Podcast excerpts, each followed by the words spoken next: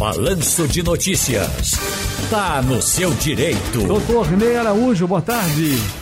Boa tarde, Ciro Bezerra. Boa tarde para todos os ouvintes da nossa Rádio Jornal. Vamos trabalhar? Vamos sim. O Carlos Alberto já está aqui precisando de ajuda, tirar uma dúvida. Fala, Carlão.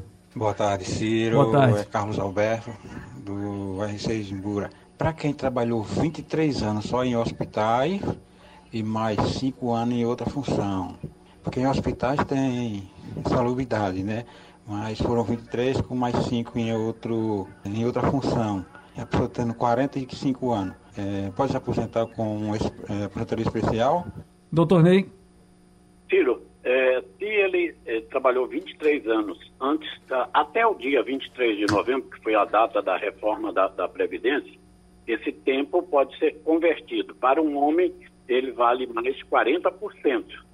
E pode ser somado com esse tempo comum que ele teve aí de 5 anos. Dando 35 anos de contribuição, poderá sim ser solicitada uma aposentadoria. Agora, ele deve passar pela mão do profissional, advogado previdenciarista, para verificar se seria o momento mais conveniente para ele se aposentar ou se ele pode ter um valor melhor do que ele teria agora. Eduardo Luiz Jabotão dos Guararapes, a pergunta é a seguinte: eu solicitei, doutor Ney Araújo, auxílio acidente pelo aplicativo Meu INSS em abril. Negaram o meu pedido. Recorri de forma administrativa no próprio INSS. Foi julgado por uma junta e deram provimento à minha causa. No aplicativo Meu INSS diz que o processo está em cumprimento de acórdão. Que. eh, Deixa eu ver aqui, deixa ele terminar aqui. Pronto. É, queria saber quanto tempo o INSS demora para pagar esse benefício.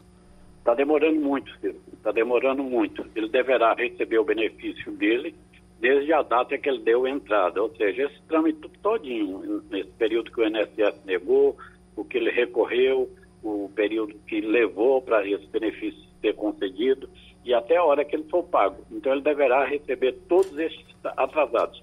Agora está uma demora muito grande na concessão desses benefícios do INSS. Doutor Ney, teve gente aqui, vez outra, encontro, essas, eh, de ontem para hoje recebi pelo menos umas quatro eh, mensagens de pessoas que pedem anonimato, até para evitar represália, de que foram obrigados, inclusive, a botar, a ficar na frente da, da empresa ou da loja com a faixa para dizer queremos trabalhar. E a pessoa tá com- tem pessoas idosas em casa, também queria poder ajudar com essas medidas restritivas. Mas aí ele trabalha na empresa, o dono da empresa, o gerente, o diretor mandou vir e ficar na frente, inclusive segurando faixa, eu quero trabalhar. E, e colocou, bom, no resumo, eu trabalho na empresa que não respeita as medidas de segurança contra a Covid-19. O que é que eu posso fazer?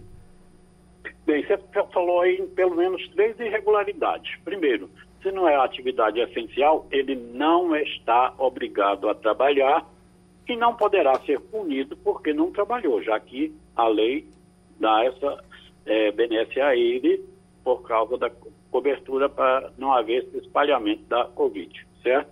Segundo, ele também, se foi obrigado a estar com essa faixa, é um cometimento de uma falta da empresa, que inclusive pode ser pedido, não é, em indenização por essa situação.